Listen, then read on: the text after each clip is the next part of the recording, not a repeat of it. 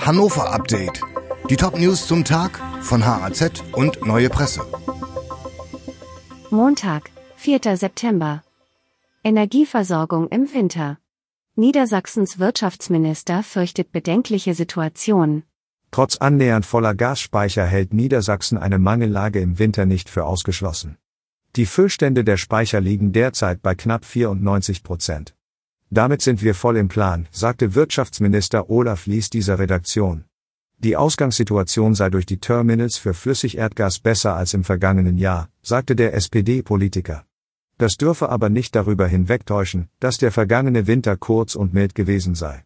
Sollte aber der Winter hart und kalt werden, kann es zu einer bedenklichen Situation führen.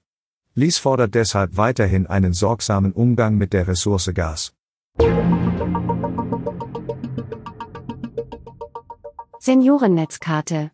Frauen geben in Hannover eher den Führerschein ab als Männer. In der Region Hannover können Seniorinnen und Senioren ihren Führerschein gegen ein kostenloses Einjahresabo im Nahverkehr eintauschen. Auch danach kostet das Abo weniger als sonstige GVH-Angebote. Diese sogenannte Seniorennetzkarte gibt es seit 2021, nun wird sie bis Ende 2024 verlängert. Auffällig ist, mehr als 80 Prozent sind Frauen, die ihren Führerschein auf diese Weise eingetauscht haben. Eine offizielle Erklärung dafür gibt es von der Region Hannover nicht. Aber offensichtlich fällt es Männern deutlich schwerer, sich im Alter vom Autofahren zu trennen. Neue Blitzer in Hannover.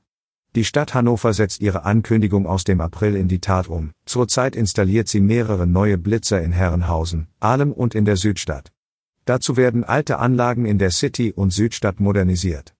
Die Geräte können künftig mehrere Delikte gleichzeitig überwachen und als Foto festhalten, also etwa Tempoüberschreitungen und Rotlichtverstöße an der Ampel.